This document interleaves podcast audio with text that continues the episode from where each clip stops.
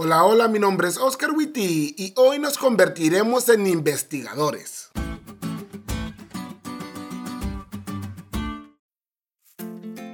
Si tuvieras que demostrar que una persona existió, ¿cómo lo harías? Por ejemplo, querer demostrarle a tus amigos que tu bisabuela existió. ¿De qué cosas te valdrías para validar su existencia ante estas personas? Y no te preocupes, te daré 7 valiosos segundos de este podcast para que pienses.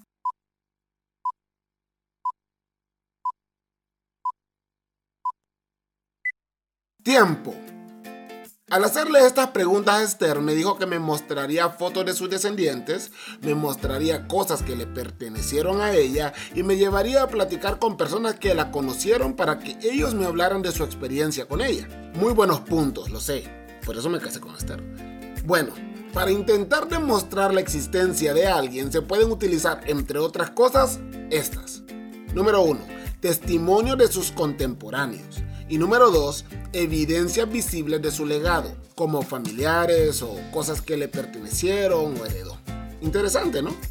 Ahora, a la hora de intentar demostrar que Jesús existió literalmente, podríamos irnos a la Biblia y punto.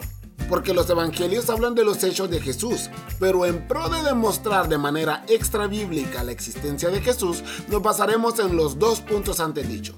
La Biblia habla de un tal Caifás que era sumo sacerdote y conspiró para matar a Jesús. Y Josefo, el mayor historiador judío que ha habido, habla acerca de Caifás, corroborando su existencia y avalando de esta manera lo que la Biblia dice. La Biblia también habla sobre Poncio Pilato, y en la década de los 60 se encontró una inscripción en piedra del teatro de Cesarea, que dice que este hombre era prefecto de Judea en tiempos del emperador Tiberio, tal como lo dice la Biblia. Así que viendo la evidencia arqueológica e histórica, podemos decir que Jesús existió porque estos hombres que estuvieron íntimamente ligados con la muerte de Jesús también existieron. Pero en caso de que te encontres con alguien que diga que esa no es evidencia suficiente para aseverar que Jesús existió, vamos a ver su legado. La lección dice que los historiadores seculares de los dos primeros siglos también hablan de Jesús de Nazaret. Tácito, un historiador romano del siglo I, describió la ejecución de Jesús por parte de Pilato, muy parecida a lo que la Biblia dice, por cierto. Y no solo eso, sino también habló de los primeros cristianos en Roma. Y Plinio el joven, un gobernador romano, le escribió en el año 112 o 113 al emperador Trajano y le preguntó cómo debía tratar a los cristianos. Oye bien esto describe que se reunían en un día determinado antes del amanecer para entonar himnos como a un dios. Todo esto da evidencia de que Jesús existió y exaltan el hecho de que la Biblia no miente. Pero ojo, al final de todo, la existencia de Jesús no la creemos por las evidencias extrabíblicas que tenemos, sino por fe.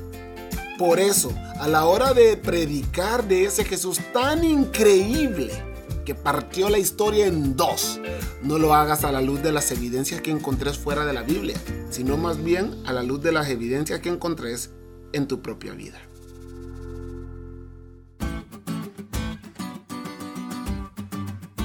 ¿Te diste cuenta lo cool que estuvo la lección? No te olvides de leerla y compartir este podcast con todos tus amigos. Es todo por hoy, pero mañana tendremos otra oportunidad de estudiar juntos.